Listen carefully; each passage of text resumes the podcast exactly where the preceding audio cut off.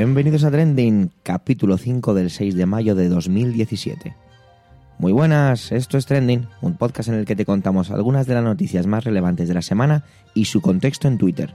Mi nombre es Javier Soler y soy el presentador principal de este programa semanal. Principal porque aparte de la mía, vas aquí a escuchar otras voces. ¡Empezamos! Bienvenidos a Mayo. Mayo nos ha quitado a Marta, a nuestra Marta Ferrero, esa compañera de la red de Milcar. Con lo bien que se lo pasa a esta mujer aquí siempre, la verdad es que da un poquillo de pena. Pero bueno, yo creo que volverá. Pero bueno, Mayo también nos ha traído otras cosas, ya que dependiendo de cuándo salga publicado el capítulo, si el sábado o el domingo, podríamos estar diciendo, y decimos, feliz Día de la Madre a todas las mamás. Como yo soy el presentador de Trending, me tomo la licencia de mandar un abrazo y un beso muy fuerte a la mía. Esa que sin ella no sería ya yo la mitad de lo que soy hoy. Muchas gracias mamá, un beso muy fuerte. Bueno, sigamos con Trending, ¿no? Que me estaba poniendo un poquito tierno y el capítulo tiene que seguir. Os dejo con José Antonio y su intervención. Adelante, José Antonio.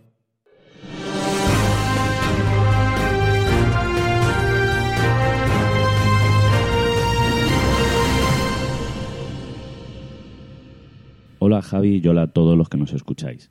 Esta semana, el 1 de mayo, se celebraba el Día Internacional de los Trabajadores, en homenaje a los llamados mártires de Chicago y a la huelga iniciada el 1 de mayo de 1886, en la que se reclamaba la jornada laboral de ocho horas. Ocho horas para trabajar, ocho horas de tiempo libre y ocho horas de sueño.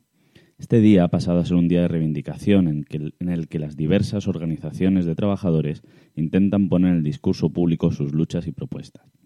Hacer un repaso por las distintas reivindicaciones nos puede permitir tomar el pulso a los problemas más candentes del mundo, más allá de las agendas políticas y de los medios. Nos permite sumergirnos en los problemas políticos latentes en el mundo y en un sentido de política más profundo que el simple marketing electoral que reduce estos problemas a un problema de siglas o partidos. Hacer un recorrido por el mundo resulta imposible, así que con un criterio puramente aleatorio haremos un repaso por algunas de las reivindicaciones y demostraciones. En primer lugar, en Estados Unidos, el movimiento Cosecha pedía hacer un paro de inmigrantes para hacer notar la importancia de este colectivo en el sistema económico estadounidense. Esta no es una propuesta nueva y se ha intentado en otras ocasiones.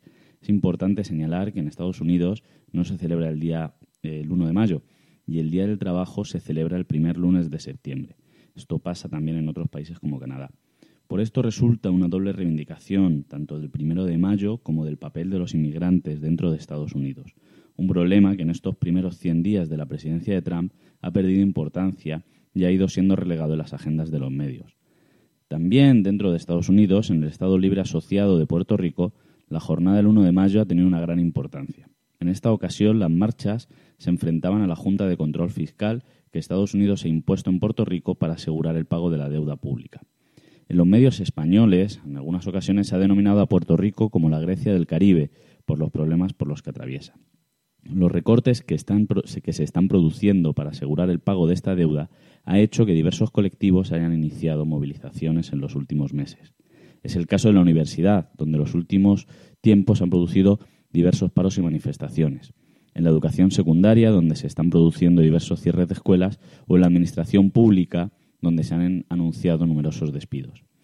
Este primero de mayo ha servido en la isla para unificar estas reivindicaciones, exigiendo una mayor autonomía que permita la gestión de esta deuda y en la denuncia de esta deuda como odiosa o ilegítima. En Venezuela, en medio del clima de conflicto y tensión que vive el país en los últimos meses, este 1 de mayo ha sido una lucha por el protagonismo en la calle los oficialistas y seguidores del presidente Maduro convocaron marchas de apoyo al gobierno, mientras que los diversos grupos de la oposición convocaron contramarchas. Por tanto, en lo que consistió fue una lucha por el protagonismo en la calle, en lo que sería una lucha por proclamarse la voz del pueblo. Si cambiamos de continente, dos propuestas han acaparado, dos protestas han acaparado el espacio de los medios: Turquía y Francia. Turquía, como viene siendo común en los últimos años, vivió fuertes enfrentamientos. La marcha pretendía entrar en la Plaza Taksim. Esta plaza es el lugar en el que se iniciaron las protestas en 2013. Aquella protesta que comenzó como una reivindicación ecologista contra la destrucción de un parque y contra la especulación y que resultó en un levantamiento popular contra el gobierno. La policía, por tanto, no podía permitir protestas en un lugar tan emblemático y la confrontación se saldó con más de 150 manifestantes detenidos. Es importante señalar el clima de tensión que vive el país en los últimos tiempos, después del extraño golpe de Estado este verano y del referéndum que hace unos días otorgaba más poder al gobierno. Turquía es un país diverso y convulso que desborda esa imagen de los medios europeos y americanos que afecta a los países de cultura musulmana. Por otro lado, en Francia, el clima de tensión que afecta a todos los procesos electorales en los últimos tiempos en Europa se ha cristalizado en la violenta resolución de las protestas en París. Los sindicatos, que tienen un mayor peso que en nuestro país, no tienen una posición tan clara como hace unos años cuando pidieron votar para desbancar a Le Pen. En esta ocasión, no todas las corporaciones sindicales están dispuestas a pedir el voto para Macron, para no permitir la presidencia del Frente Nacional. La sociedad se encuentra mucho más, mucho más polarizada, mucho más multilateral y por tanto la lucha a dos de este domingo entre Macron y Le Pen no responde a esta sociedad francesa más compleja. A través de este recorrido podemos ver cómo una celebración que nace de la reivindicación de la jornada de ocho horas funciona como plataforma en la que denunciar el papel de los inmigrantes en la economía globalizada, los ataques de la macroeconomía, la lucha contra gobiernos que han iniciado el viaje hacia el autoritarismo con nuevas estrategias, que hace que en ocasiones nos pase desapercibido, y la necesidad de repensar la democracia que en, el nuevo, que en este nuevo contexto nos exige, como nos indican los problemas que hemos señalado anteriormente. Muchas gracias a todos.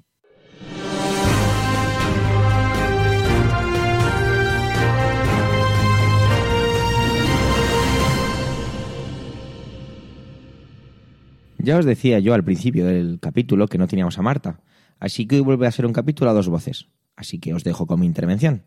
Adelante yo.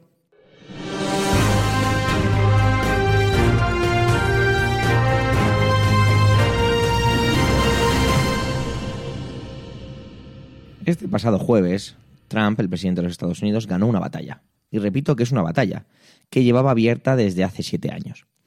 La batalla es que los republicanos consiguieron, por un margen solo de dos votos a favor en la Cámara de Representantes, pasar a la siguiente, que será la Cámara del Senado, para el reemplazo por otro de lo que se llama el Obamacare. ¿Por qué digo reemplazo? Bueno, he aprendido muchísimo sobre todo lo que tiene que ver con la sanidad en Estados Unidos. El Obamacare es el sobrenombre, el nick que se le puso al Affordable Care Act, que es así como un, eh, una traducción muy literal sería una manera accesible de acceder a la sanidad. ¿Qué es esto? Pues vamos a ver. Es una ley con un sistema de control para que las empresas que se dedican a crear seguros de sanitarios, es decir, compañías aseguradoras dentro de la población de Estados Unidos, tuve una serie de eh, controles y demás. Y fue una de esas grandes, un gran proyecto por parte de la legislación de Obama. ¿Cómo es, ¿Cómo es el sistema sanitario en Estados Unidos? Pues la verdad es que el sistema sanitario no se puede decir que realmente exista, así bien dicho, ¿vale? Digamos que tenemos tres grandes características. Por un lado tenemos el Medicare, que está destinado a personas mayores, ancianos, y como todo, pues tienes que tener una serie de características para poder estar inscrito a él. Cuidado, esto no es gratuito. Aparte de que se paga a través de los impuestos estatales, porque está gestionado por los estados, tú tienes que pagar una cuota para utilizarlo mensualmente.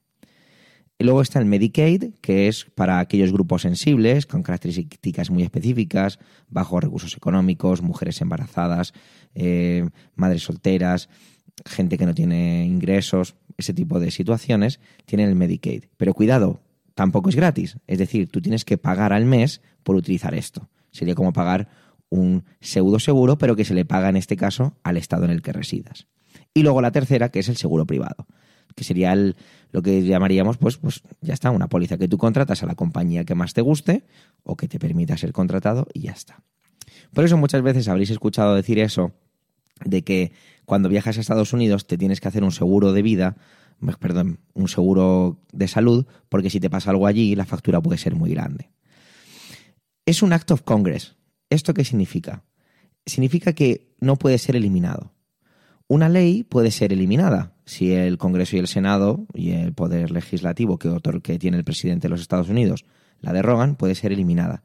Pero un Act of Congress es una ley con una característica y es que solo puede ser reemplazada por otro. Es decir, algo que no se legislaba anteriormente, como es en este caso situaciones de control sobre las compañías aseguradoras, al ser un Act of Congress, se legisla.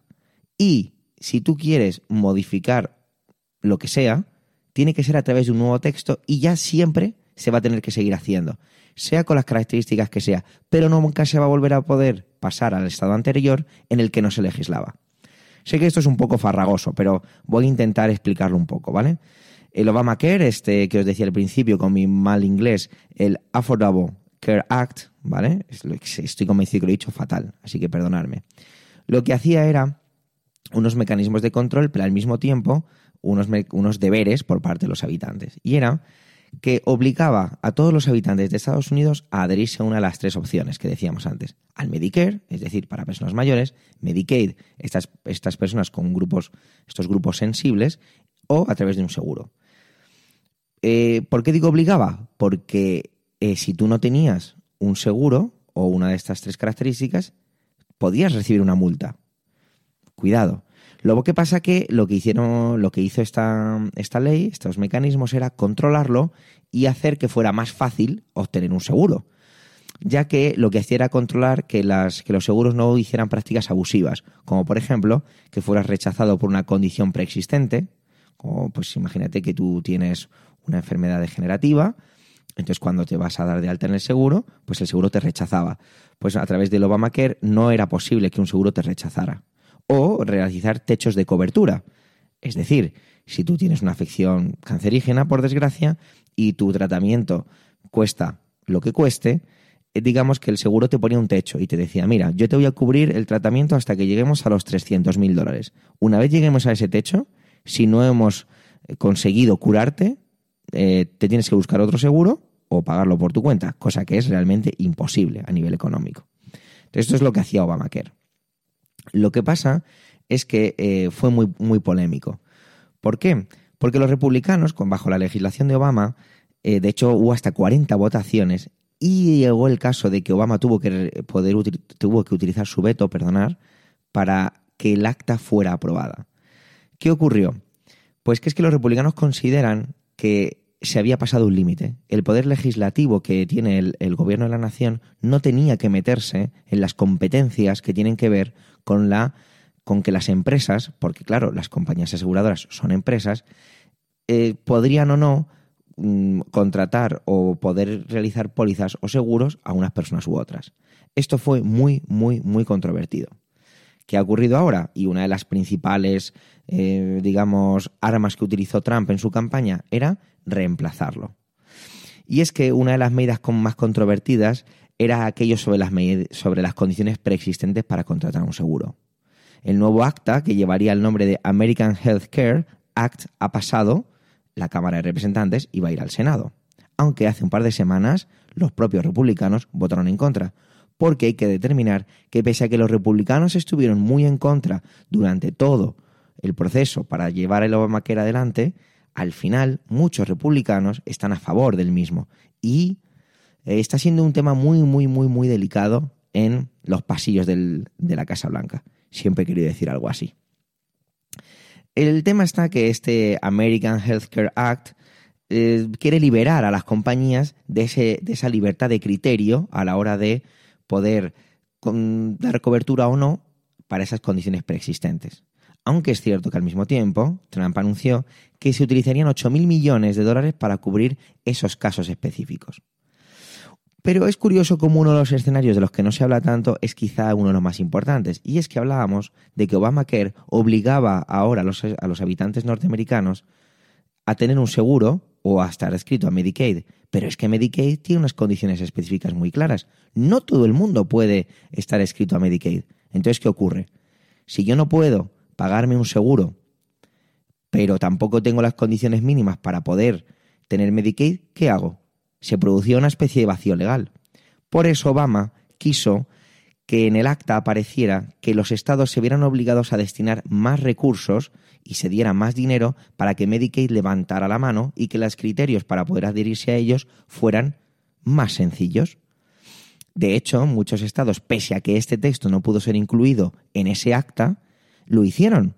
E incluso, a través de los impuestos federales, se devolvió gran parte de ese dinero que los estados habían utilizado para ampliar Medicaid, lo que se quería llamar como Medicaid Expand. Pero ¿qué ocurre con la nueva alternativa que propone el gobierno de Trump? Y es que Medicaid no solo bajaría, sino que bajaría bastante, a unas condiciones muy, muy, muy, muy concretas. Entonces, claro, volveremos a tener un vacío en el que mucha gente no puede pagar un seguro, pero tampoco puede adherirse al programa Medicaid porque no cumple los requisitos máximos que puedes tener para poder adherirte a ello. Entonces es una situación muy delicada.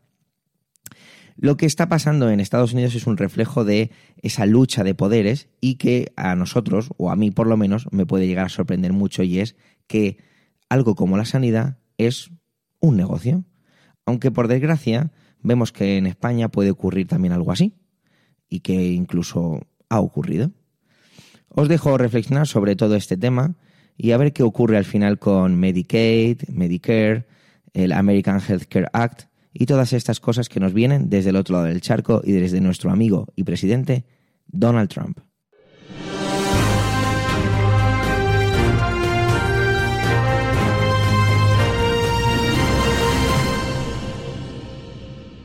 Es el momento ya de despedir este quinto capítulo de Trending. Gracias por el tiempo que habéis dedicado a escucharnos. Tenéis todos los medios de contacto y toda la información y enlaces de este episodio en emilcar.fm barra trending, donde esperamos vuestros comentarios muy necesarios, importantes y gratificantes para que esto siga adelante. De nuevo, feliz día a todas las madres y un saludo y hasta la semana que viene.